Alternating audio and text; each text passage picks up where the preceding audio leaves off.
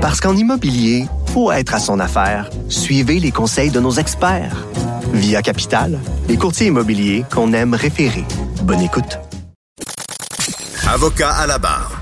Avec François-David Bernier. Avec François-David Bernier. La pandémie euh, est pas facile. Hein. Ici, maintenant, on se retrouve dans une troisième vague. Euh, on y pensait. On l'a vu en Europe, ça s'en venait. Euh, on espérait, tout le monde espérait pas trop être frappé ici, mais ça semble pas être le cas parce que euh, le gouvernement, cette semaine, a pris des mesures euh, draconiennes euh, suite à un, certain discours de, positif, disant qu'on ne refermerait pas. Euh, qu'on voulait laisser les, les, enfants à l'école, laisser les commerces ouverts. En l'espace d'à 24 heures cette semaine, 48 heures, on a changé le ton. Et euh, jusqu'à mettre des zones plus que rouges, là, comme euh, on parle ici de Québec, Gatineau, Lévis, dans la région de Québec aussi. on est, il y en a qui appellent ça au noir. Là. On, a refermé. On n'a pas confiné de la même manière, mais on, on referme les commerces. Euh, les restaurants, euh, les écoles. Et le problème de tout ça, on parle de 10 jours, mais on a une certaine expérience que euh, des fois, c'est plus que 10 jours. C'est, il y a des reproches qui sont faits. Là. Il y a eu même un dossier à, l'Assemblée nationale en urgence parce que là, on, pose des questions. On veut savoir est-ce que ça vient de la santé publique, ça vient-tu du gouvernement?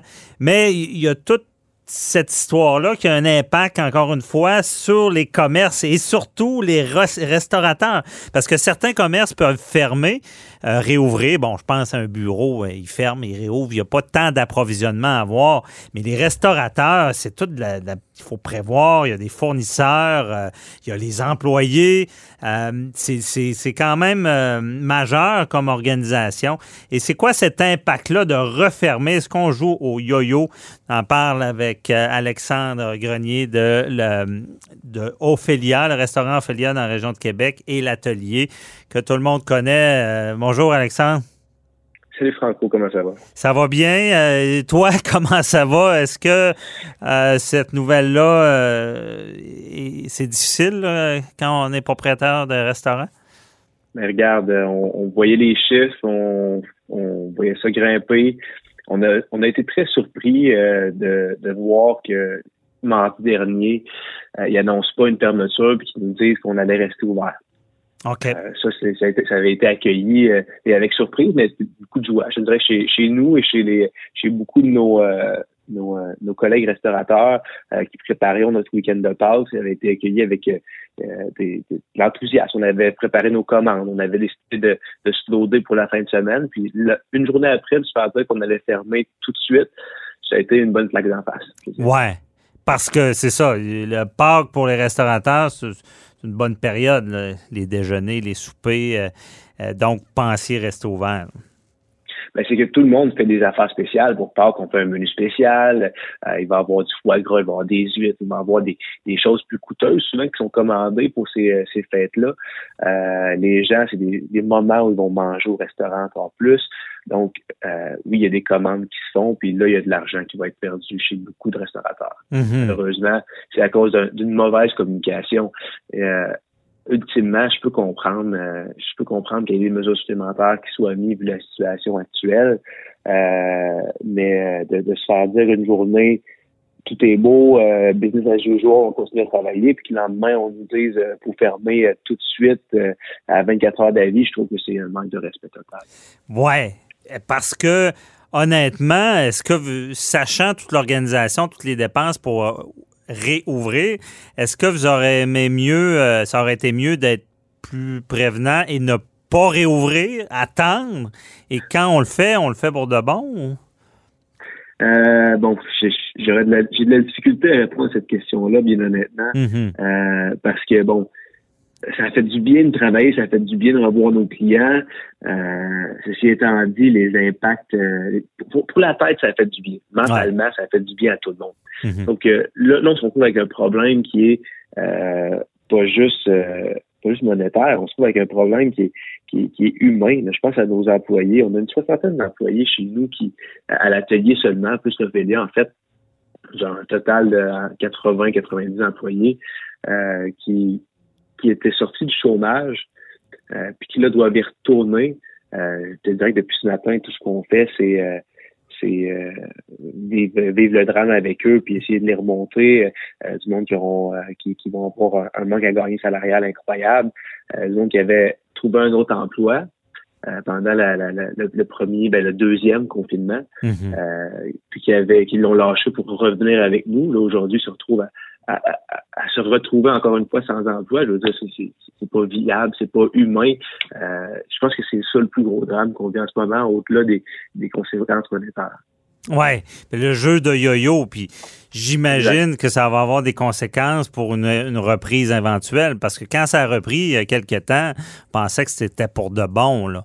Donc, euh, j'imagine qu'il y a peut-être des employés qui vont chercher, à, qui vont être tellement inquiets qu'ils vont chercher ailleurs. Ben, c'est certain. Chose qu'on va faire différemment de notre côté cette fois-ci, euh, c'est qu'on va. La dernière fois, on avait pris notre temps avant de recommencer à faire du take-up. On avait fini par le faire en fin de en fin de deuxième confinement. Euh, cette fois-ci, d'entrée de jeu, on va en faire, on va faire de la livraison, on va partir de notre propre service de livraison à nous. On va mhm. avoir euh, notre propre, euh, on va avoir du take-out à, temps plein pour être certain de garder le plus d'employés possible.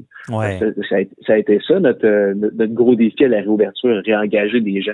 Mhm. Donc, ce qu'on va faire, c'est qu'on va garder le plus grand nombre d'employés clés possible dans l'entreprise avec nous, qu'on les garde sur le payroll pour pas qu'ils soient tentés d'aller travailler ailleurs, pour pas que euh, pour pas pour pas vivre une hémorragie comme on a vécu la dernière fois. Ben oui. Et c'est intéressant ça parce que je pense qu'il y a une expérience qui, s'est développée qui va peut-être servir, surtout si ça dure plus longtemps. Euh, et même, moi, je me suis surpris à, la reprise des restos de, quand même commander puis d'aller chez nous. Tu sais, je veux dire, il y, a comme une habitude qui s'est formée qui peut euh, être exploitée aussi. Les, les, gens comprennent mieux qu'ils peuvent manger du bon restaurant en commandant, là, que c'est pas rien qu'au McDo. Là. En effet, en effet, non, c'est très possible. Je prends, je prends par exemple, euh, où on a une table gourmande qui va, qui fait des plats très élaborés, euh, qui sont, qui sont très très bien une fois, une fois rapportés à la maison. J'ai déjà allé voir le menu d'ailleurs, il est extraordinaire. On va faire plusieurs plats pour pour Pâques en fin de semaine, ça va mm-hmm. être très très beau. puis honnêtement, euh, c'est sûr que l'expérience est pas la même parce qu'il n'y a pas le service, il n'y a pas l'ambiance, mais le goût ouais, y est. Sûr. Puis, euh, sauf, la, sauf toute la, la job de te le faire à la maison. Pour ça, ça vaut la peine. Oui. En tout cas, moi, euh, je, lance le faut encourager nos restaurateurs. Là.